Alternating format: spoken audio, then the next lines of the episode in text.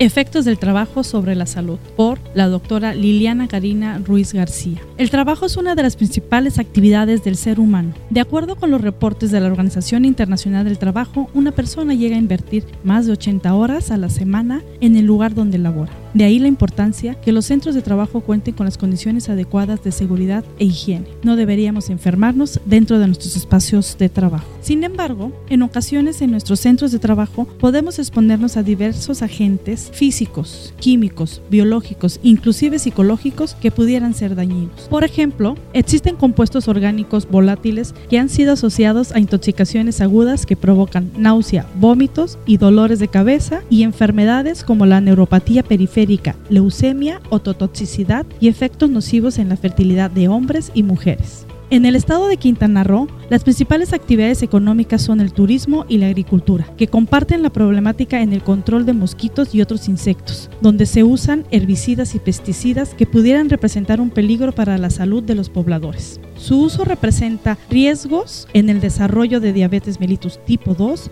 problemas en el embarazo y neurodesarrollo de los niños. Como hemos revisado, estos efectos nocivos de los contaminantes ambientales no solo afectan a los trabajadores, sino también a la población general. De ahí la importancia de regular y prohibir su uso.